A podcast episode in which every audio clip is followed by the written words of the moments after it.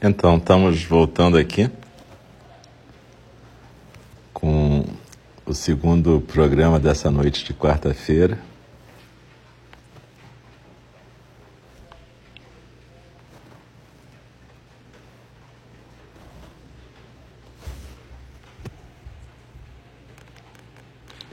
E quarta-feira, 28 de julho de 2021, eu sou o Valcio.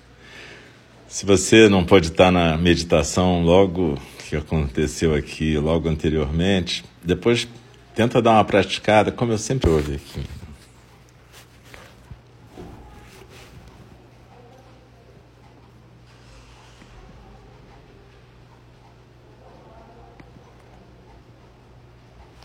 Xi.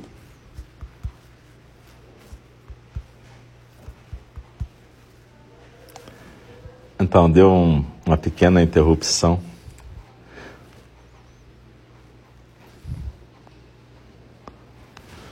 Mas acho que agora voltou.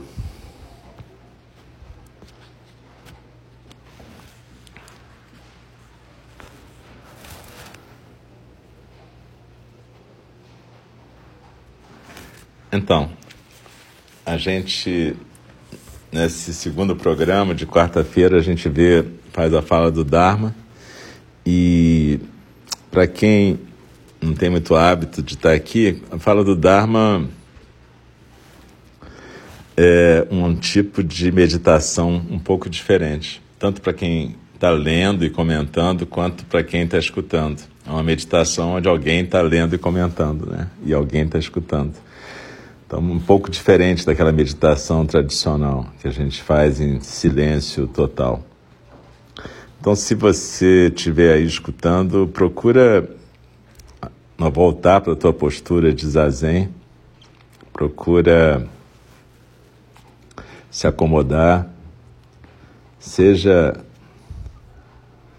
na, na, na cadeira, seja na almofada, e Deixa os olhos suavemente fechados, a coluna ereta, enfim, a mesma postura que você pratica a meditação, só que com a diferença de que você vai deixar as palavras fluírem exatamente como se fosse a respiração. Inspira e expira as palavras que eu estiver lendo e comentando. Não se preocupa em ficar como numa aula, anotando mentalmente ou fisicamente. Simplesmente deixa as palavras fluírem e dançarem na sua prática. Depois, se você quiser, você vai poder escutar de novo, você vai ficar gravado no Reels ou no SoundCloud, tanto faz. Mas o importante agora é simplesmente sentar em zazen junto com essa fala. A gente, no começo da fala do Dharma, a gente recita um verso da abertura do Dharma, que é um verso para a gente criar a intenção de estar presente. E depois, no final, a gente recita os quatro votos dos Bodhisattvas. A gente recita isso juntos e juntas. Então, normalmente a gente recita isso com as mãos à frente do rosto, como se a gente estivesse no templo mesmo, físico. E no final ainda faz uma recitaçãozinha sozinho, que é um versinho de Dogen Zenji que nos aconselha a não desperdiçar o nosso precioso nascimento humano significado das palavras do Tathagata. O Dharma, incomparavelmente profundo e precioso, é raramente encontrado, mesmo em milhões e milhões de eras. A nós é dado vê-lo, ouvi-lo, recebê-lo e guardá-lo. Oxalá possamos compreender e praticar o significado das palavras do Takada.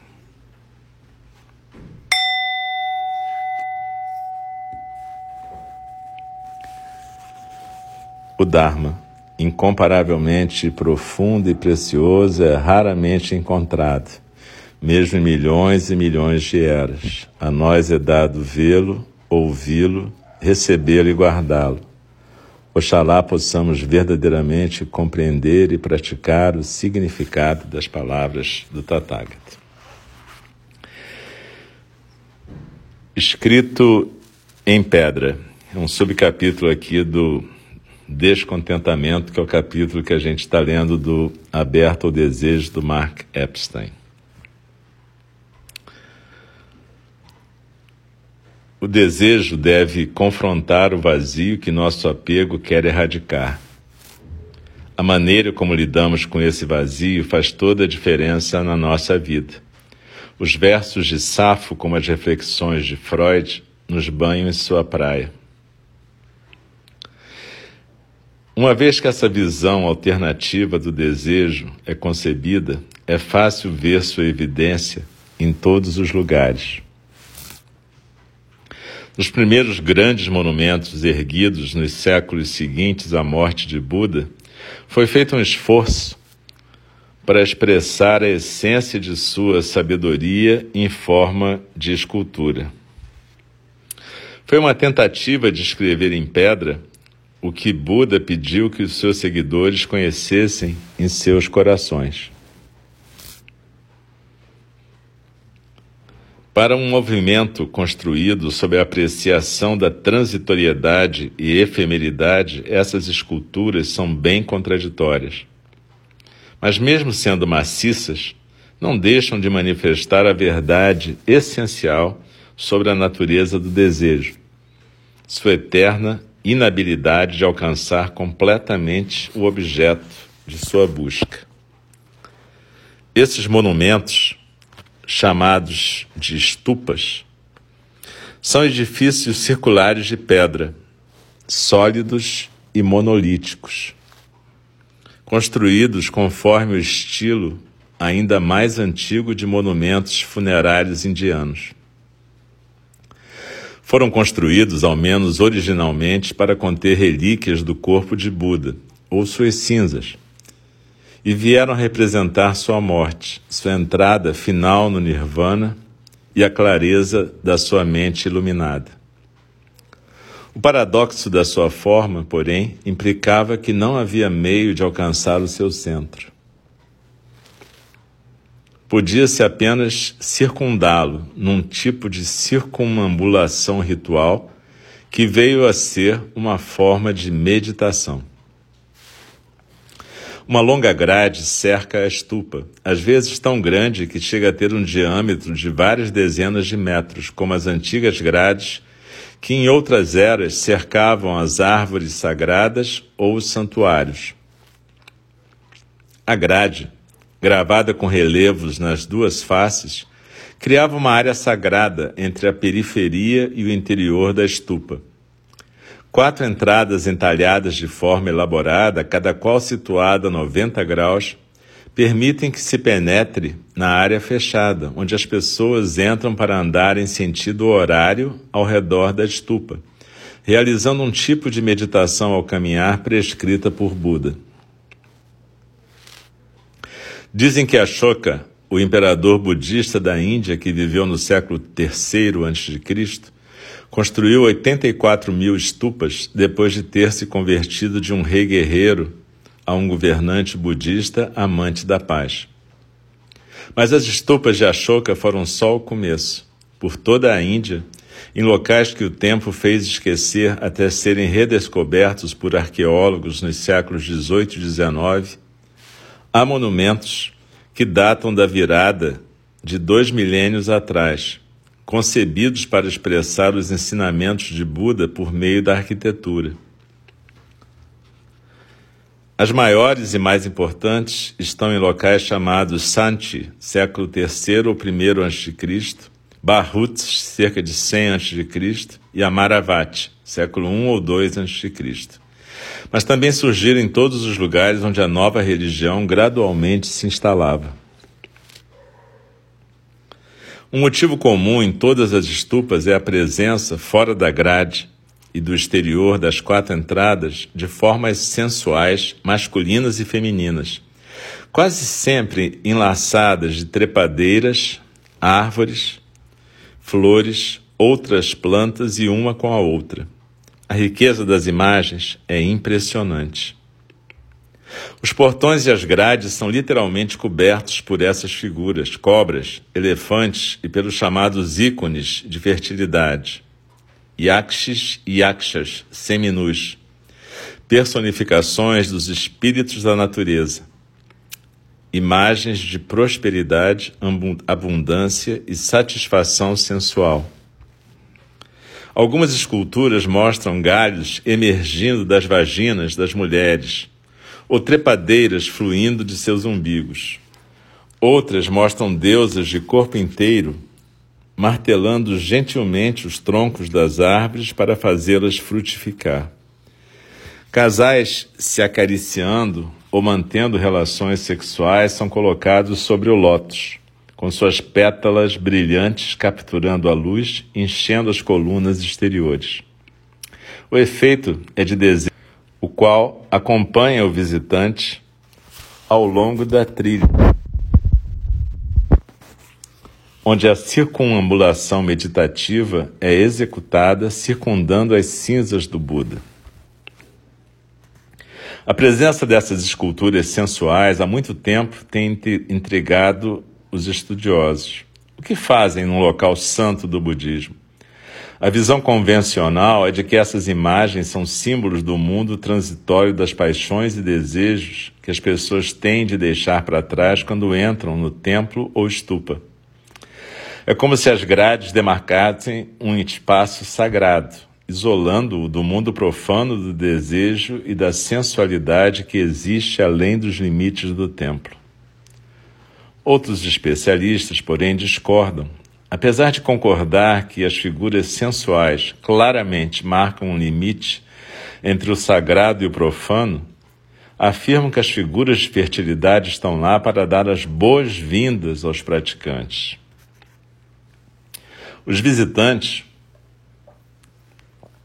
têm de passar debaixo delas, observam eles, para aceitar suas bênçãos antes de entrarem nos domínios de Buda.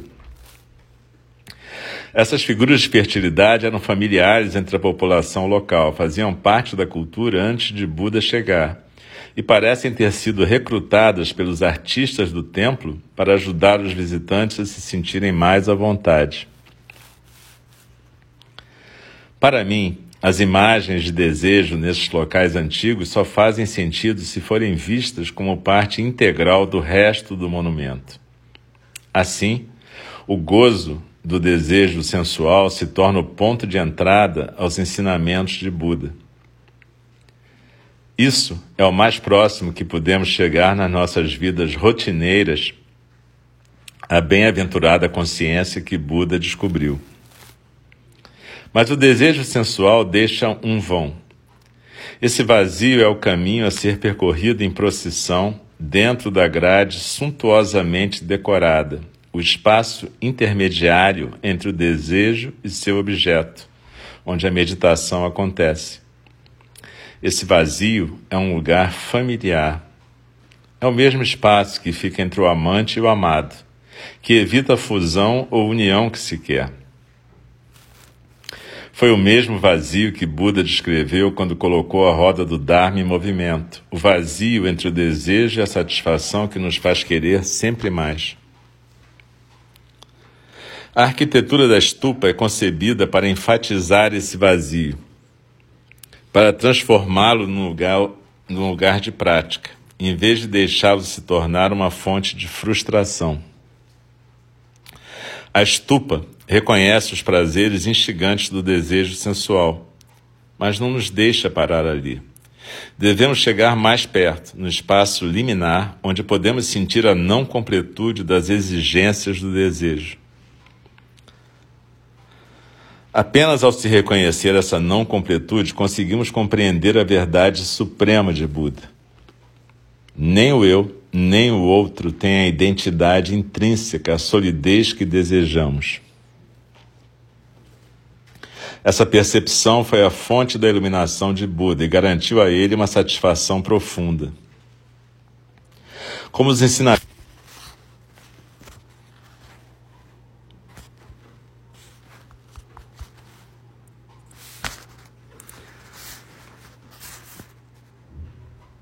Esse aspecto é o fracasso último do objeto em satisfazer o que está se pedindo.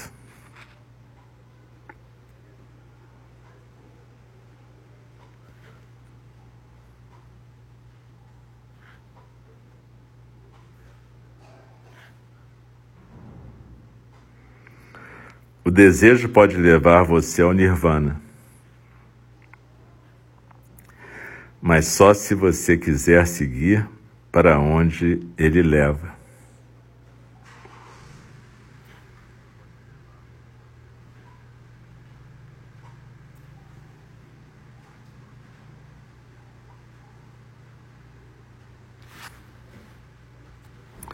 A consciência do desejo revela algumas verdades desconfortáveis.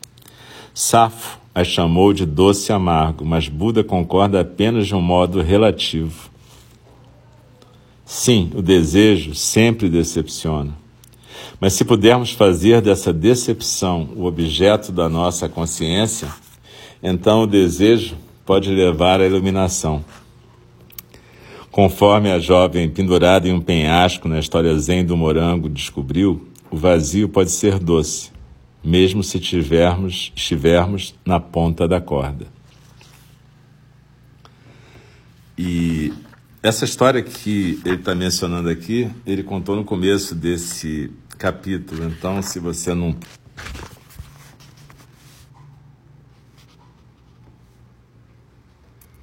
talvez pela internet.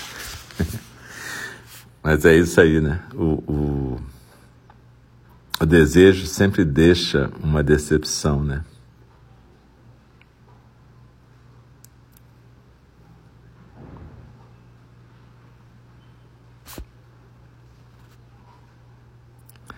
Então eu estava comentando que é, se você não viu o começo do capítulo, pode procurar na, na gravação e a gente vai continuar a conversar um pouquinho mais aqui sobre esse pedaço.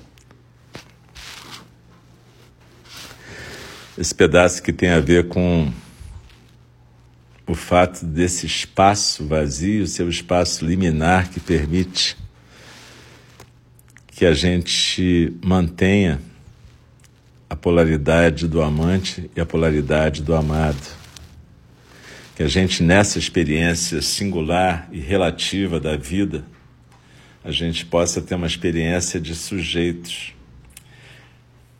E o desejo, na verdade, é o que permite a vida, né? Esse movimento pelo espaço liminar, pelo espaço aberto, que permite que a gente se mantenha vivo. A vida é esse movimento, né? O que a gente chama de morte Normalmente é quando a gente observa que uma dessas. Alô?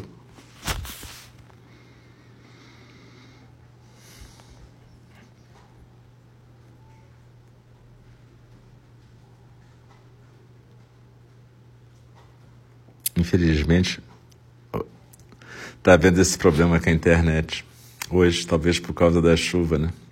Então acho que a gente talvez fique meio decepcionado em não ter um comentário.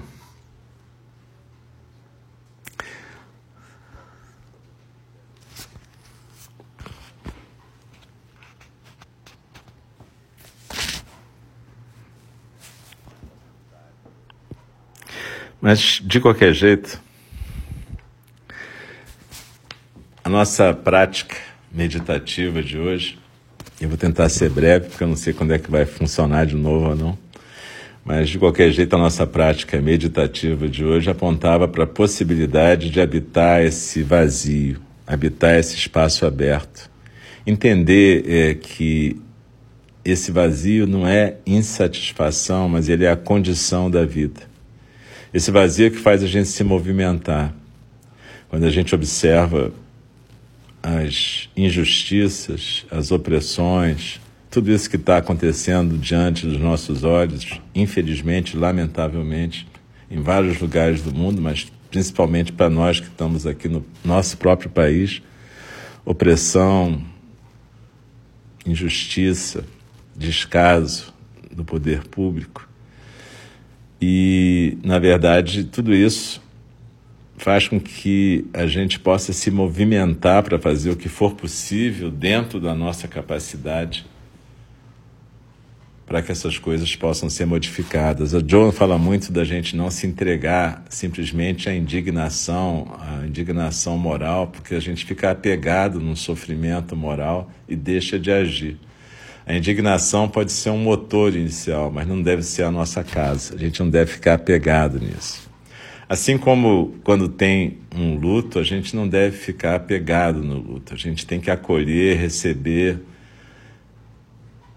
poder viver e degustar esse luto, mas não ficar preso nas memórias ou nos pensamentos sobre o que passou. Entender que tudo é um ciclo, tudo tem começo, meio e fim. E é assim que funciona. Como essa fala do Dharma de hoje teve esses percalços de internet, provavelmente semana que vem eu vou fazer um apanhado desse capítulo inteiro, que é um capítulo bem importante em que fala da nossa relação com o vazio e, portanto, da nossa relação com a nossa própria prática meditativa. Então, a gente vai meditar de novo de alguma forma que facilite essa apreensão do vazio e voltar então aos pontos principais desse capítulo. Então, a gente vai recitar agora verso, os versos, os quatro votos dos Bodhisattvas em conjunto.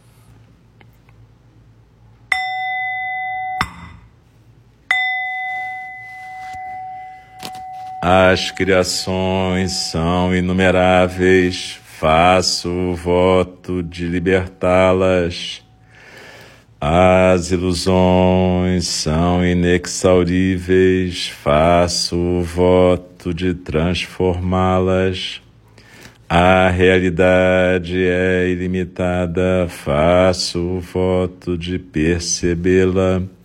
O caminho do despertar é insuperável, faço o voto de corporificá-lo.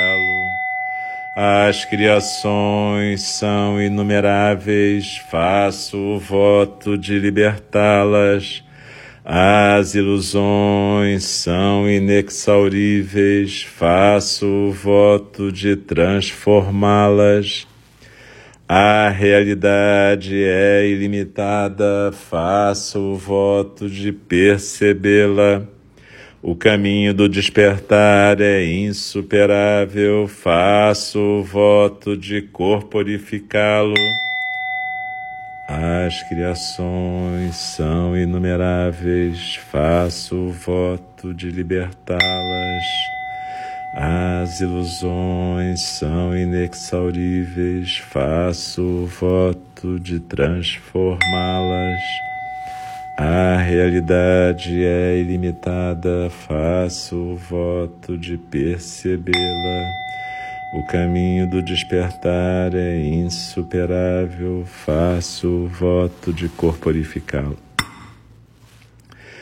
Deixe-me respeitosamente lembrá-las. A questão de vida e morte é de importância suprema. O tempo passa e a oportunidade é perdida. Vamos despertar, despertar, prestem atenção não desperdice a sua vida. E eu queria agradecer então a todas e todos que estão aqui, pedir desculpas pela questão técnica da internet. Por acaso eu estou até no Rio de Janeiro, mas enfim. Normalmente, quando dá um problema técnico, eu sempre acho que vai dar lá em Friburgo, né? Mas por acaso deu aqui, talvez seja chuva. Mas, enfim, essas coisas na net, que eu não tenho também controle. Mas, de qualquer maneira, eu agradeço a paciência de cada uma, de cada um. Depois vocês podem escutar inteiro de novo e ver se faz algum sentido para vocês. Mas, de novo, o que eu expliquei é que eu vou, da próxima vez, na semana que vem, procurar fazer